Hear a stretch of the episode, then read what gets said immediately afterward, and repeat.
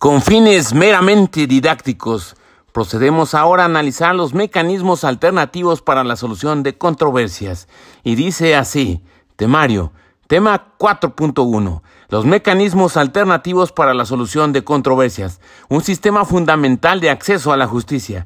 4.1.1, la necesidad de medios complementarios para la resolución de conflictos, la crisis en los sistemas clásicos de resolución de conflictos, 4.1.2 definición, 4.1.3 finalidad, 4.1.4 principios básicos, 4.1.5 Tipología de los mecanismos alternativos para la solución de controversias, MASC, 4.1.5.1 negociación, 4.1.5.2 mediación, 4.1.5.3 conciliación, 4.1.5.4 arbitraje, 4.1.6 antecedentes internacionales, 4.1.7 Marco Jurídico Nacional de los MASC, Mecanismos Alternativos de Solución de Controversias.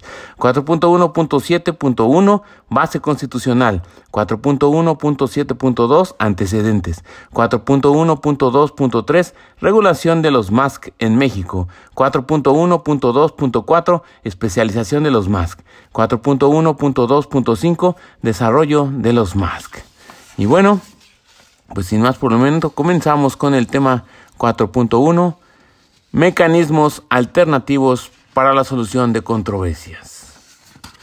Y dice así. Tema 4.1. Los mecanismos alternativos para la solución de controversias, un sistema fundamental del acceso a la justicia. 4.1.1 La necesidad de medios complementarios para la resolución de conflictos. La crisis de los sistemas clásicos de resolución de conflictos. Los mecanismos alternativos de solución de controversias, MASC, surgen como respuesta a los reclamos de insuficiencia e ineficacia de los sistemas clásicos de resolución de conflictos. Algunos tratadistas han concluido que el nacimiento de los MASC se debió a alguno de los siguientes problemas estructurales de la justicia cotidiana. Lentitud en la tramitación de los procesos, por consiguiente dilación en la resolución de los mismos, carga de trabajo excesiva en los tribunales, lo cual provocó un trato inadecuado y poco profesional a los ciudadanos, escasa calidad y en ocasiones resultados injustos en las resoluciones judiciales, elevado costo económico de los procesos, insuficiencia en los recursos materiales y tecnológicos, falta de capacidad de los servidores públicos de los tribunales, percepción de la justicia por parte de los ciudadanos, dificultades en la ejecución de las resoluciones judiciales, inoperancia y falta de coordinación entre los distintos integrantes de los órganos jurisdiccionales. Repetimos, algunos tratadistas han concluido que el nacimiento de los mecanismos alternativos de solución de controversias se debió a alguno de los siguientes problemas estructurales de la justicia cotidiana. Lentitud en la tramitación de los procesos, por consiguiente dilación en la resolución de los mismos, carga de trabajo excesiva en los tribunales, lo cual provocó un trato inadecuado y poco profesional a los ciudadanos, escasa calidad y en ocasiones resultados injustos en las resoluciones judiciales, elevado costo económico de los procesos, insuficiencia en los recursos materiales y tecnológicos, falta de capacitación a los servidores públicos de los tribunales, percepción de la justicia por parte de los ciudadanos, dificultades en la ejecución de las resoluciones judiciales, inoperancia y falta de coordinación entre los distintos integrantes de los órganos jurisdiccionales. 4.1.2 Definición. En los estudios que abordan el análisis de los MASC, por lo general, se explica de manera detallada a la tipología de mecanismos alternativos que existen para resolver las controversias. Sin embargo, pocos doctrinarios definen de manera eh, general a los MASC en palabras de Fabián Mondragón, la justicia alternativa se entiende como una estructura procesal distinta de la jurisdiccional para la solución de controversias entre los particulares. Estructura procesal distinta de la jurisdiccional para la solución de controversias entre los particulares. Esto es, que aparte del proceso jurisdiccional, las personas que tienen un conflicto y buscan su solución pueden optar por un catálogo amplio de posibilidades llamado mecanismos alternativos de solución de controversias. En una jurisprudencia del Pleno del Tercer Circuito se indican algunas características definitorias de los MASC. Consisten en diversos procedimientos a través de los cuales las personas pueden resolver sus controversias sin la intervención de una autoridad jurisdiccional. Se basan en la idea de negociación, donde las partes son dueñas de su propio problema, litigio, y por tanto quienes deben decidir la forma de resolverlo. Complementan y garantizan un mejor acceso a la justicia y al derecho. Esto es la tesis jurisprudencial PC.3 romano.p diagonal J diagonal 1 P de la décima época. Repetimos algunas características definitorias de los masks de acuerdo con la jurisprudencia PC.3 romano.p.j diagonal 1 P de la décima época son consisten en diversos procedimientos a través de los cuales las personas pueden resolver sus controversias sin la intervención de una autoridad jurisdiccional. Se basan en la idea de negociación, donde las partes son dueñas de su propio problema, litigio, y por tanto quienes deben decidir la forma de resolverlo. Complementan y garantizan un mejor acceso a la justicia y al derecho. 4.1.3 Finalidad. Es posible decir que los MASC persiguen los siguientes propósitos. Otorgar a las personas la oportunidad de arreglar sus controversias sin necesidad de acudir a los órganos jurisdiccionales, devolviéndoles el protagonismo y la responsabilidad de resolver su propio conflicto con base en sus verdaderos intereses, lo cual reduce incertidumbre jurídica e insatisfacción en la solución de este. Incidir en los destinatarios de la justicia en desaprender el modelo tradicional del litigio como respuesta necesaria a la solución de los conflictos, impulsándolos a un cambio de paradigma hacia la cultura de paz, en donde el Estado provee a los ciudadanos de otros recursos efectivos de disposición en la solución de sus disputas. Repetimos, los MASC persiguen los siguientes propósitos. Otorgar a las personas la oportunidad de arreglar sus controversias sin necesidad de acudir a los órganos jurisdiccionales, devolviéndoles el protagonismo y la responsabilidad de resolver su propio conflicto con base en sus verdaderos intereses, lo cual reduce incertidumbre jurídica e insatisfacción en la solución de este, incidir en los destinatarios de la justicia en desaprender el modelo tradicional del litigio como respuesta necesaria a la solución de los conflictos, impulsándolos a un cambio de paradigma hacia la cultura de paz, en donde el Estado provee a los ciudadanos de otros recursos efectivos de disposición en la solución de sus disputas. 4.1.4 Principios básicos. De conformidad con la doctrina, los principios básicos de los MASC son voluntariedad, flexibilidad, imparcialidad, neutralidad y confidencialidad. Lo repetimos, los principios básicos de los MASC son voluntariedad, flexibilidad, imparcialidad, neutralidad y confidencialidad. Voluntariedad. Este principio significa que no existe el deber de llegar a un acuerdo, ni mucho menos obligación de firmar algo con lo que las partes en disputa no estén satisfechos. En los métodos alternos como la mediación, este principio incluso eh, significa la posibilidad de que alguna de las partes, aún habiendo aceptado el mecanismo alternativo, pueda desdecirse y marcharse. Flexibilidad este principio reza que no hay sujeción a un procedimiento reglado o con solemnidades rígidas, lo que no exime de la existencia de protocolos, guías o normas de procedimiento y actuación. Los participantes pueden, por mutuo acuerdo, definir el procedimiento a seguir, atento a lo específico en cada uno de los casos. Imparcialidad. El principio establece que el sujeto tercero que interviene en el mecanismo de calidad de mediador, facilitador, conciliador, árbitro, etc., no debe tomar parte por ninguna de las personas inmersas en el procedimiento. El tercero debe velar porque las partes dispongan de igualdad de oportunidades en todo momento, buscando siempre el equilibrio entre estas. Neutralidad.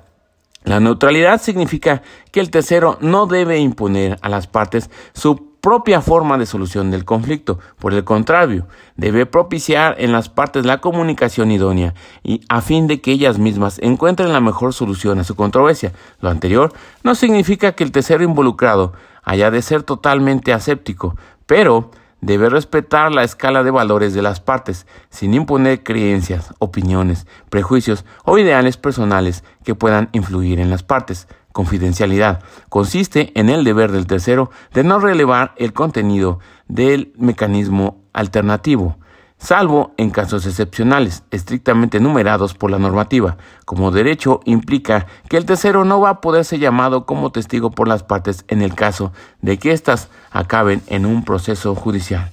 Entonces repetimos, los principios básicos de los MASC de acuerdo a la doctrina son voluntariedad, flexibilidad, imparcialidad, neutralidad y confidencialidad. 4.1.5 Tipología de los mask. Los mask pueden ser autocompositivos o enterocompositivos. Autocomposición. Se caracteriza porque la controversia es gestionada a través de las propias partes por sí mismas. Negociación, renuncia, desistimiento, allanamiento, transacción. O bien mediante la intervención de un tercero, mediación, conciliación, quien ha de ser neutral y cualificado. En los métodos autocompositivos en los que hay intervención de un tercero, las partes no están vinculadas como regla general a lo que puede plantear el tercero. Este simplemente ayuda a las partes a buscar un acuerdo, sin que por ello pueda pronunciarse de manera formal sobre ninguna solución concreta. Se invita a las partes a que entablen o reinicien el diálogo, evitando en todo momento la confrontación. Repetimos, autocomposición se caracteriza porque la controversia es gestionada a través de las propias partes por sí mismas, negociación, renuncia, desistimiento, allanamiento, transacción, o bien mediante la intervención de un tercero, mediación, conciliación, quien ha de ser neutral y cualificado. Luego tenemos la heterocomposición. Las partes acuerdan voluntariamente encomendar a un tercero la solución de la controversia, arbitraje, en estos mecanismos, la solución no depende de la voluntad de las partes, sino del tercero en quien se ha delegado la misma. Las partes se comprometen a cumplir la solución planteada por el tercero, estén de acuerdo con el sentido de ella o no. Para solucionar el conflicto interviene un tercero imparcial y cualificado. Repetimos, heterocomposición. Las partes acuerdan voluntariamente encomendar a un tercero la solución de la controversia, arbitraje. Estos mecanismos eh, tienen como solución eh, la que no depende de la voluntad de las partes, sino del tercero en quien se ha delegado la misma. Entonces, los MASC pueden ser autocompositivos o heterocompositivos. 4.1.5.1 Negociación. La negociación es la forma de autocomposición en que las partes discuten por sí mismas la resolución de su conflicto y controlan el resultado. La negociación puede realizarse entre las partes o entre sus representantes legales. Repetimos, la negociación es la forma de autocomposición en la que las partes discuten por sí mismas la resolución de su conflicto y controlan el resultado. La negociación puede realizarse entre las partes o entre sus representantes legales. En otros sistemas como estadounidense, es frecuente la negociación asistida, en la que las partes son auxiliadas por facilitadores. También se acude a figuras accesorias como la evaluación experta, el mini juzgado o el mini jurado. Según Harvard Law School, los siete elementos de la negociación son 1. Intereses. 2. Opciones. 3. Legitimidad o criterios. 4. Comunicación. 5. Relación. 6. Compromiso. Y 7. Alternativas. Intereses. Son aquellos elementos que mueven a las personas a reclamar. Pueden tratarse de necesidades básicas de autorrealización, emociones, entre otras. 2. Opciones. Son diferentes a las alternativas. Supone el abanico de posibilidades en que las partes pudieran llegar a un acuerdo para la cuestión a negociar. 3. Legitimidad o criterios. El acuerdo se podrá alcanzar más fácilmente y con sentimiento de justicia para las partes si tienen en cuenta en la negociación referencias externas y criterios objetivos que vayan más allá de la simple voluntad de las partes. 4. Comunicación. Este tipo de negociación se basa en la comunicación eficiente entre las partes que permita explorar los intereses y las opciones. 5. Relación. Una negociación producirá un mejor resultado si las partes han mantenido o mejorado su capacidad para trabajar colaborativamente, lo que posibilitará futuras negociaciones más fácilmente que una mala relación. 6. Compromiso. Es el objeto de la negociación, el acuerdo.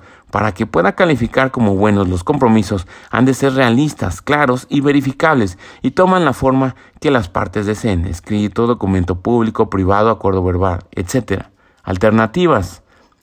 B-A-T-N-A. Best Alternative to Negotiate Agreement. O MAN mejor alternativa a un acuerdo negociado. Best alternative to a negotiate agreement o mejor alternativa a un acuerdo negociado.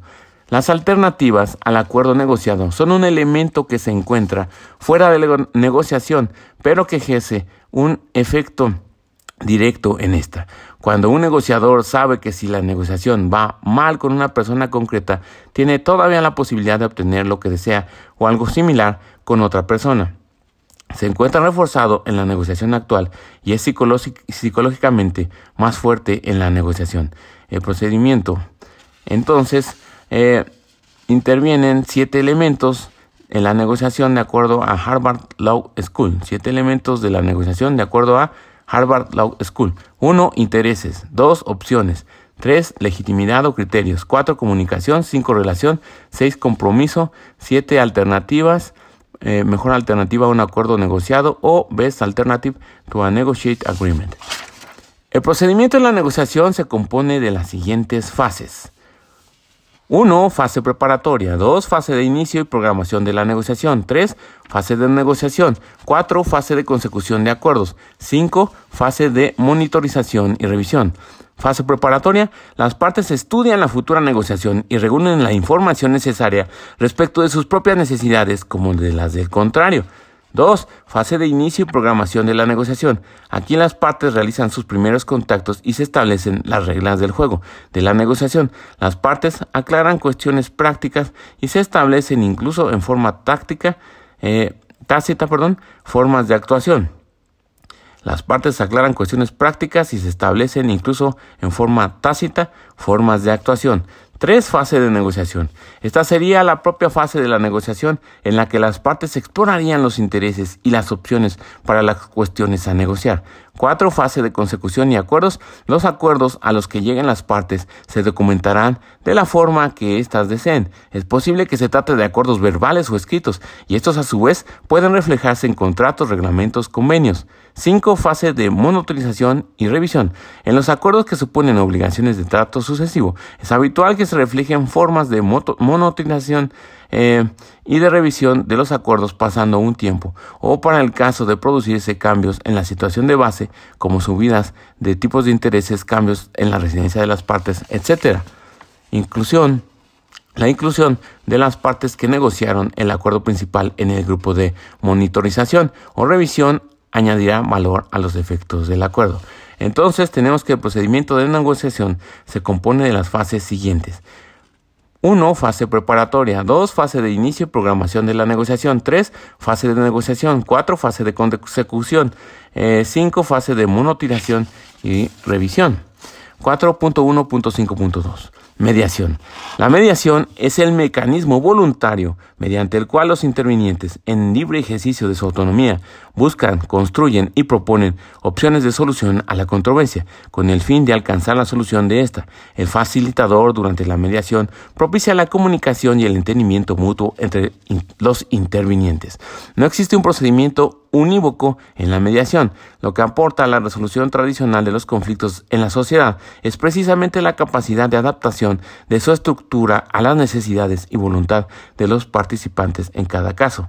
La siguiente es una aproximación a la estructura de la mediación de conformidad con la Ley Nacional de Mecanismos Alternativos de Solución de Controversias en materia penal. 1. Selección de un asunto para intentar la mediación. 2. La comunicación con las partes en conflicto. 3. Intervención de terceros. 4. La sesión informativa o las actividades informativas previas. 5. La sesión constitutiva. 6. Las sesiones de mediación. Eh, entonces cada una es eh, más o menos así. 1. Selección de un asunto para intentar la mediación. 2. La comunicación con las partes en conflicto. Una vez que cada parte o un operador jurídico decide que el asunto es susceptible de mediación, se ha de comunicar a las partes la posibilidad de iniciar la mediación, siendo citadas a una sesión informativa. 3. La intervención de terceros. En cuanto a la participación de otras personas distintas a las partes y a sus abogados, de acuerdo con la visión flexible de la mediación, si las partes o el mediador consideran que debe participar otra persona, un hijo, una nueva pareja, un abuelo, ello debe ser gestionado por el mediador. 4. La sesión informativa o las actividades informativas previas. El mediador informa a las partes sobre la mediación y las obligaciones del mediador. Ilustra también a las partes sobre la forma de comunicación, los horarios posibles para las reuniones y la periodicidad de estas, así como el coste de las sesiones en su caso. Por otra parte, el mediador recaba información de las partes sobre su forma de derivación o llegada a la mediación y comprueba la comprensión de estas sobre la información proporcionada. 5. La sesión constitutiva. Las partes expresarán su deseo de desarrollar la mediación y dejarán constancia de los siguientes aspectos. A. Identificación de las partes. B. la designación del mediador y, en su caso, de la institución de mediación o la aceptación del designado por una de las partes. C. El objeto del conflicto se somete al procedimiento de mediación. D. El programa de actuaciones y duración máxima prevista para el desarrollo del procedimiento sin perjuicio de su posible modificación. E.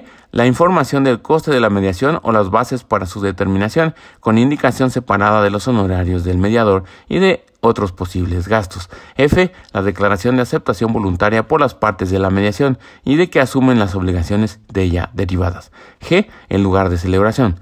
6. Las sesiones de mediación. A. Una vez que los intervinientes acuerden sujetarse a la mediación, el facilitador hará una, una, presentación general y explicará brevemente el propósito de la sesión, el papel que él desempeñará, las reglas y principios que rigen la sesión, así como sus distintas fases. Acto seguido, formulará las preguntas pertinentes a fin de que los intervinientes puedan exponer el conflicto, plantear sus preocupaciones y pretensiones, así como identificar las posibles soluciones a la controversia existente.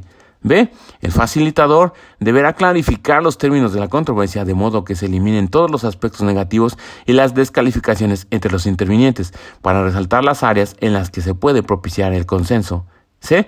El facilitador podrá sustituir el mecanismo alternativo con la anuencia de los interesados cuando considere que es idóneo, dadas las características del caso concreto y la posición que tienen los intervinientes en el conflicto. D.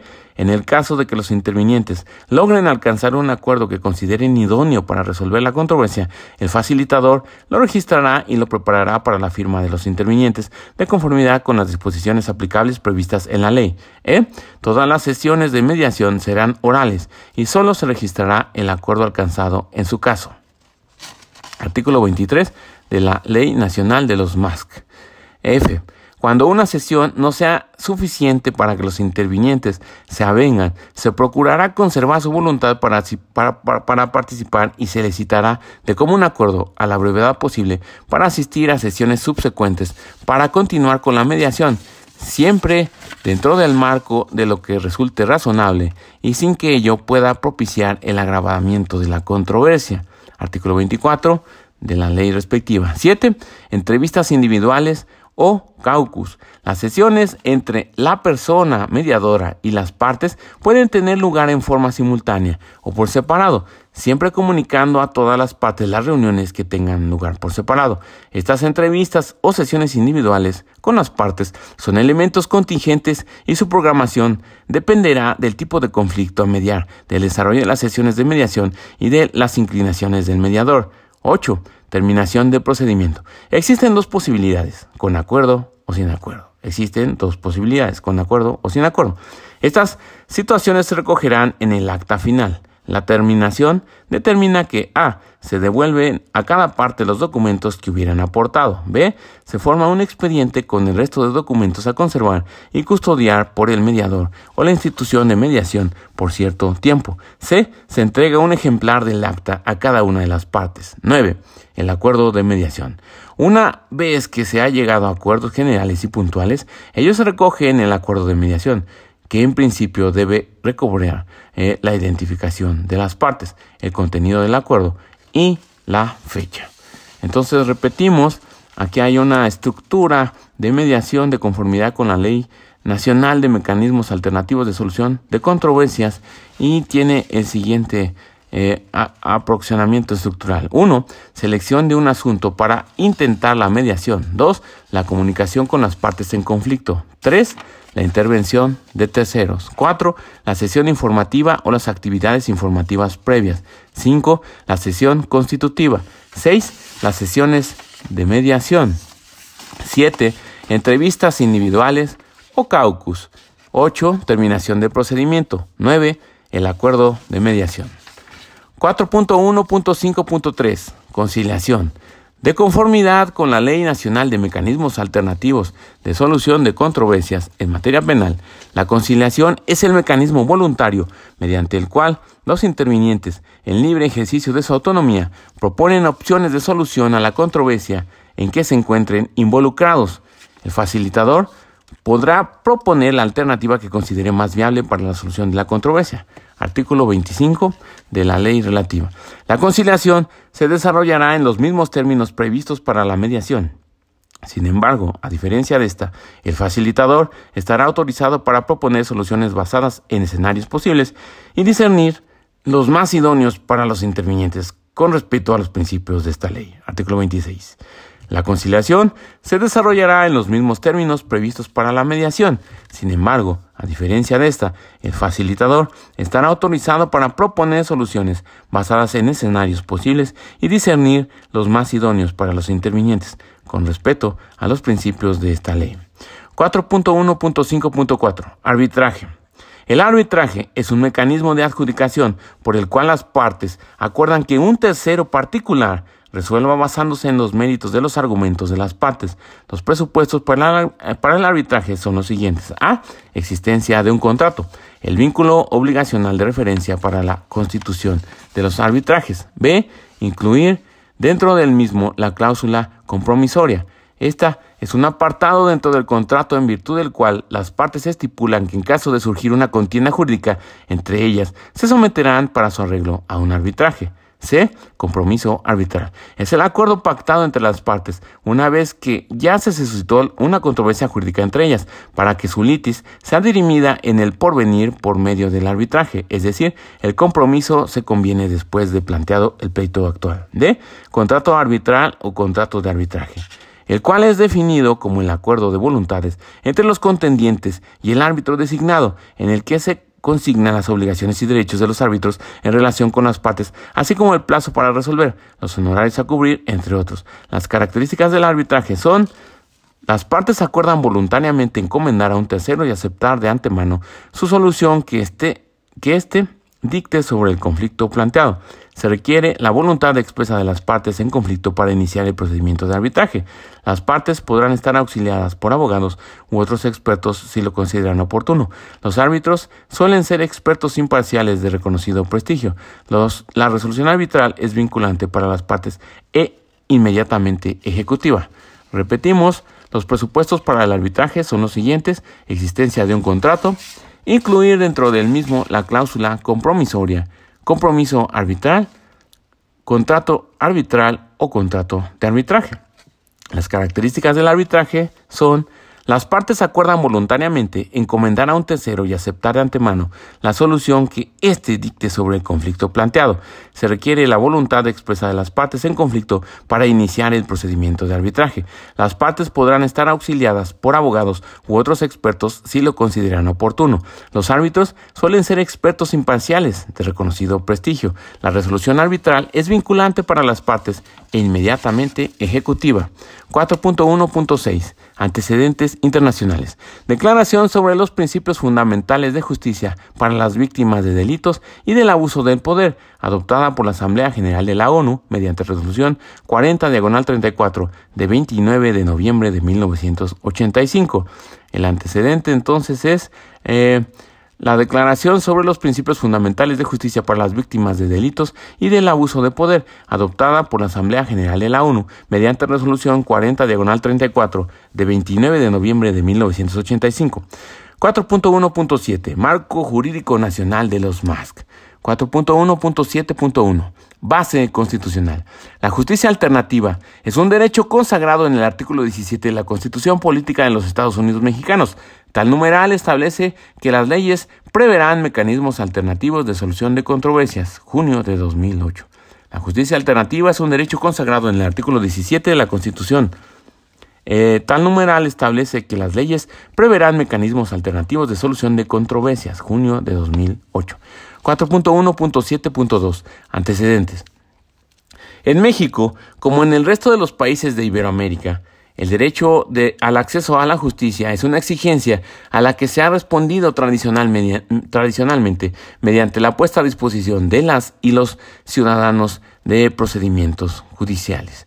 En la historia constitucional mexicana, los MASC tienen su primera mención en la Constitución Federal de 1824. MASC tiene su primera mención en la Constitución del 24, ya que en su artículo 155 se estableció la imposibilidad de entablar pleitos civiles o penales por causa de injurias, sin haberse intentado legalmente el medio de la conciliación. La incorporación de los MASC a los poderes judiciales estatales se dio por primera vez en Quintana Roo en el año de 1997, cuando se publicó la Ley de Justicia Alternativa y en consecuencia se creó el primer Centro de Asistencia Jurídica, un órgano desconcentrado del Poder Judicial local, cuyo objetivo primordial era que los particulares resolvieran sus controversias jurídicas de naturaleza exclusivamente privada.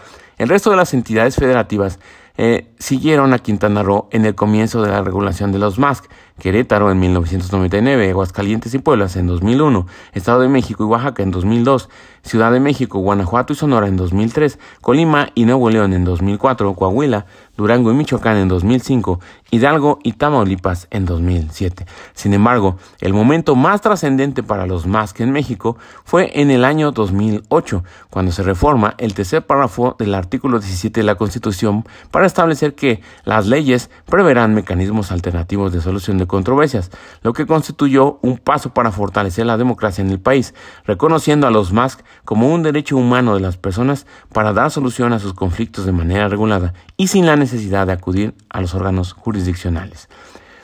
El momento más trascendente para los MASC en México fue en el año 2008, cuando se reformó el tercer párrafo del artículo 17 de la Constitución Federal para establecer que las leyes preverán mecanismos alternativos de solución de controversias, lo que constituyó un paso para fortalecer la democracia en el país, reconociendo a los MASC como un derecho humano de las personas para dar solución a sus conflictos de manera regulada y sin la necesidad de acudir a los órganos jurisdiccionales. A partir de ese momento, la tutela judicial y los MASC se encuentran en un mismo plano de jerarquía constitucional. Las últimas entidades federativas en incorporar a los MASC a su normatividad fueron Sinaloa en 2016 y San Luis Potosí en 2017.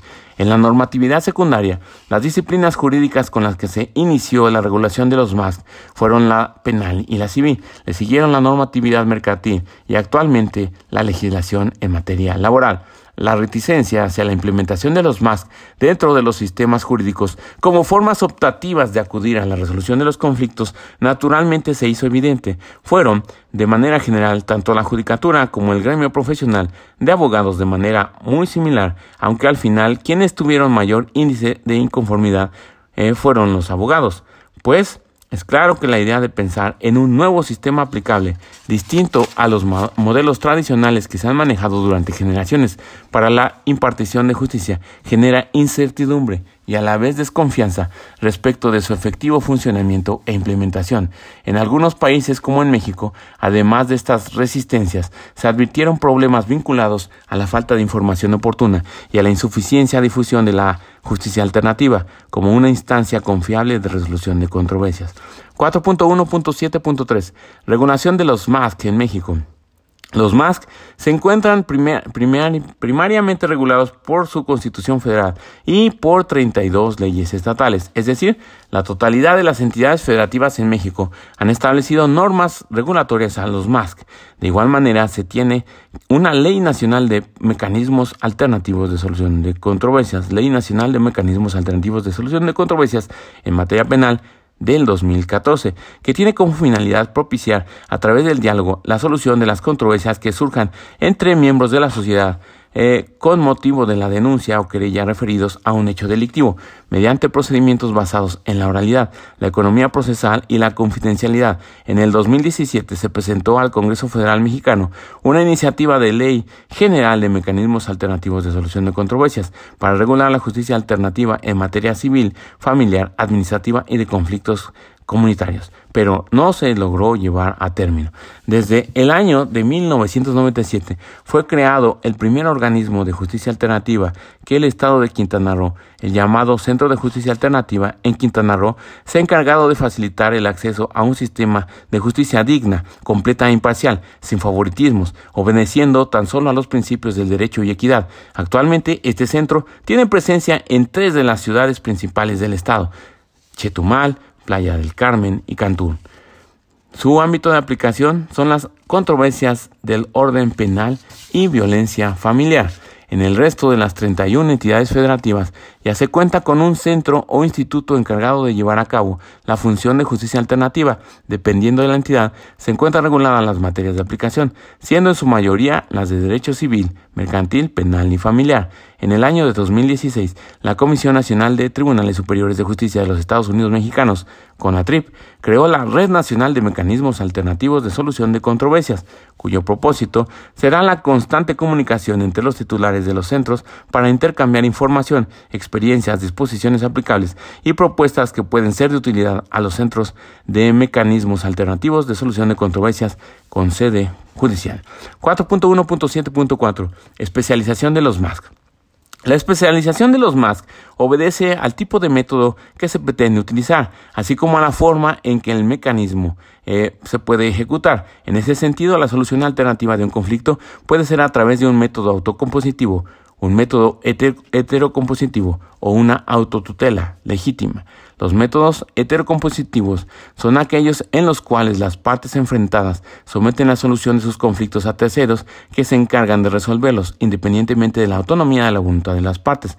El proceso judicial y el arbitraje son claros ejemplos de este tipo de método. Por su parte, la autotutela se constituye en aquella forma por medio de la cual se obtiene una solución de carácter eh, privada a los conflictos sociales que pueden existir entre los individuos. Por medio de la autotutela se da una solución privada y parcial del conflicto sin que intervenga un tercero en dicha solución. Entonces tenemos que en ese sentido la solución alternativa de un conflicto puede ser a través de un método autocompositivo, un método heterocompositivo o una autotutela legítima. Los métodos heterocompositivos son aquellos en los cuales las partes enfrentadas someten la solución de sus conflictos a terceros que se encargan de resolverlos independientemente de la autonomía de la voluntad de las partes. El proceso judicial y el arbitraje son claros ejemplos de este tipo de método. Por su parte, la autotutela se constituye en aquella forma por medio de la cual se obtiene una solución de carácter privada a los conflictos conflictos sociales que puedan existir entre los individuos. Por medio de la autotutela se da solución privada y parcial del conflicto sin que intervenga un tercero en dicha solución. En México se emplean también como métodos heterocompositivos al arbitraje y a los procedimientos de conciliación judicial y concretamente en materia penal a la Junta a la Junta Restaurativa como el mecanismo mediante el cual la víctima, el ofendido, el imputado y en su caso la comunidad afectada en libre ejercicio de su autonomía buscan y construyen y proponen opciones de soluciones a la controversia con el objeto de lograr un acuerdo que atienda las necesidades y responsabilidades individuales y colectivas, así como la integración de la víctima u ofendido y del imputado a la comunidad y la recomposición del tejido social. En el tema del uso de los métodos autocompositivos se destacan a la conciliación y a la mediación en materias civil, familiar, penal, mercantil, administrativa y laboral. Para el desarrollo de los MASC es necesaria la existencia de sujetos que intervengan activamente en su instrumentación y desarrollo, desempeñando distintas labores de acuerdo a las necesidades de cada país eh, que requieran dar atención. La figura de los conciliadores y los mediadores son los que tienen mayor protagonismo a nivel iberoamericano. La figura de los conciliadores y los mediadores son los que tienen mayor protagonismo a nivel iberoamericano. Sin embargo, existen casos en que la figura de los juzgadores desempeña también ese papel. En México, dependiendo de la entidad federativa, se cuenta con mediadores, conciliadores, especialistas y facilitadores, quienes pueden ser servidores públicos o personas ajenas a los poderes judiciales locales. En materia penal, los facilitadores deben ser personas certificadas por la institución especializada en mecanismos alternativos de solución de controversias de la federación o de las entidades federativas. La intervención de personal especializado para la solución de los MAC debe ser una constante que genere certidumbre y cree condiciones y de profesionalismo para las partes que intervienen dentro del proceso. En el caso de México, considerando a las leyes nacionales y locales en materia de justicia alternativa, se destaca la posibilidad de contar con mediadores públicos o privados. Los primeros están adscritos a los poderes judiciales estatales o a las procuradurías locales. Los segundos obtienen la calidad de conciliador o mediador a través de procedimientos de certificación. En algunas entidades federativas, Jalisco, Sonora, Tabasco, y eh, Sinaloa se incluye como requisito para llegar a ser conciliador, mediador o facilitador el participar en concursos de oposición o haber aprobado exámenes de selección en otras entidades. Únicamente se requiere haber aprobado los cursos de inducción o capacitación organizados por los organismos de justicia alternativa para obtener la certificación.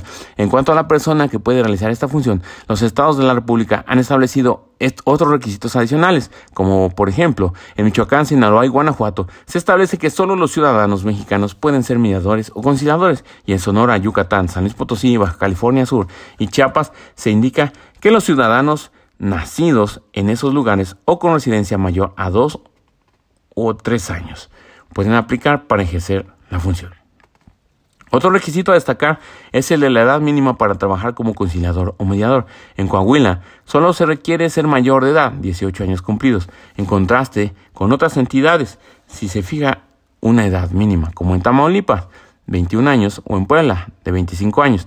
El procedimiento de certificación varía por entidad federativa. En algunas es periódica, como en Nuevo León. Las entidades federativas llevan a cabo además los registros correspondientes a fin de llevar un control de las personas que ejercen esta función. En la mayoría de las legislaciones locales también son incluidos requisitos fundamentales que deben cumplir los futuros funcionarios conciliadores o mediadores. Entre estos requisitos se destacan 1. Contar con la certificación debidamente expedida por el centro o instituto. 2.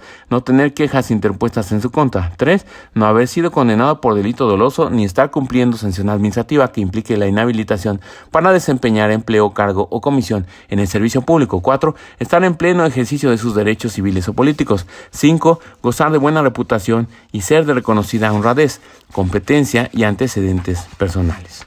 Dato curioso lo tenemos en el estado de Baja California Sur en donde la ley establece la prohibición de que los ministros de culto puedan ser mediadores. En México, la especialización para ser funcionario o mediador conciliador privado varía dependiendo de cada entidad federativa. Por regla general, se solicita que la persona haya concluido sus estudios de licenciatura y que cuente con su cédula profesional debidamente expedida por autoridad competente. Asimismo, se requiere que cuente con experiencia comprobable de 3 a 10 años en materia de MASC. Son algunas entidades federativas Sonora las que establecen que solo los licenciados en Derecho son los, son los expertos idóneos para cumplir la función de mediación-conciliación.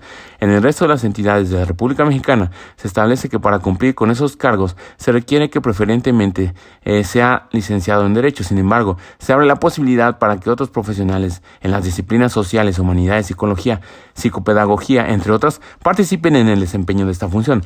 Se destaca además que en el estado de Coahuila, los notarios y corredores públicos pueden ejercer la función de facilitador y en el estado de Hidalgo además se prevé la posibilidad de contar con un facilitador indígena, quien se encarga de coadyuvar en la solución de controversias como integrante de una comunidad indígena, pues conoce los usos y costumbres, cultura y tradiciones, lengua y valores culturales con ese, sector de la población. 4.1.7.5 Desarrollo de los MASC.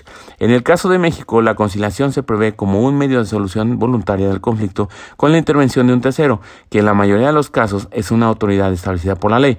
En el caso penal, la Ley Nacional de Mecanismos Alternativos de Solución de Controversias en materia penal establece que la conciliación puede surgir entre miembros de la sociedad con motivo de la denuncia o querella a un hecho delictivo. Sin embargo, la conciliación también se presenta como una instancia previa a los conflictos judiciales. Por ejemplo, de estos los tenemos en los procedimientos establecidos por la Procuraduría Federal de Consumidor, Profeco, la Comisión Nacional Bancaria y de Valores, CNBV, y la Comisión Nacional de Arbitraje Médico, CONAMED, entre otros. La mediación y la conciliación como mecanismos alternativos de solución de controversias obtienen su fundamento primario en el artículo 17 de la Constitución Federal. A diferencia de la conciliación, en la mediación la autoridad mediadora no está facultada para hacer o presentar propuestas de solución de las partes. En realidad, el facilitador o mediador únicamente conduce la comunicación entre las partes apoyándolas en encontrar la mejor solución a sus conflictos. Las leyes entonces facultan a los participantes para que sean ellos mismos los que puedan decidir sobre su procedimiento de mediación y así cuenten con un amplio margen de libertad y flexibilidad. Hoy en día, todas las entidades federativas del país cuentan con un centro, instituto u organismo encargado de la mediación que por lo general está a cargo del Tribunal Superior de Justicia respectivo. Repetimos, la mediación y la conciliación como mecanismos alternativos de solución de controversias tienen su fundamento primario en el artículo 17 de la Constitución Federal. A diferencia de la conciliación, en la mediación, la autoridad mediadora no está facultada para hacer o presentar propuestas de solución de las partes. En realidad, el facilitador o mediador únicamente conduce la mediación, la comunicación entre las partes, apoyándolas en encontrar la mejor solución de sus conflictos. Las leyes entonces facultan a los participantes para que sean ellos mismos los que puedan decidir sobre su procedimiento de mediación y así cuenten con un amplio margen de libertad y flexibilidad. Esto pareciera un poco contrario a lo que habíamos dicho, por eso lo repito una tercera vez. A diferencia de la conciliación, en la mediación la autoridad mediadora no está facultada para hacer o presentar propuestas de solución a las partes. En realidad, el facilitador o mediador únicamente conduce la comunicación entre las partes apoyándolas en encontrar la mejor solución a sus conflictos. Y bueno, pues este fue entonces el tema 4.1 eh, de la Constitución Política de los Estados Unidos Mexicanos, Ley Nacional de Mecanismos Alternativos de Solución de Controversias en Materia Penal y la Doctrina.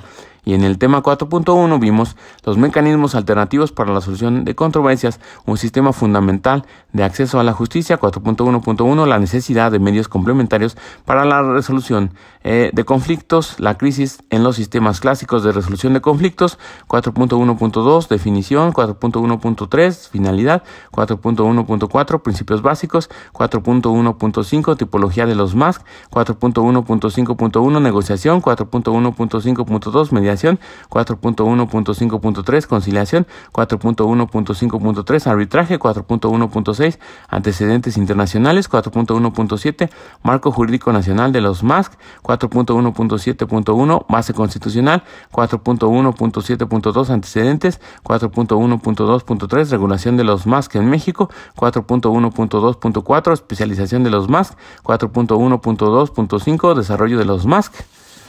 Eh, y sin más por el momento, pues hemos terminado por esta ocasión. Se despide tu amigo Noel Morales, Nomo, arriba de Chile.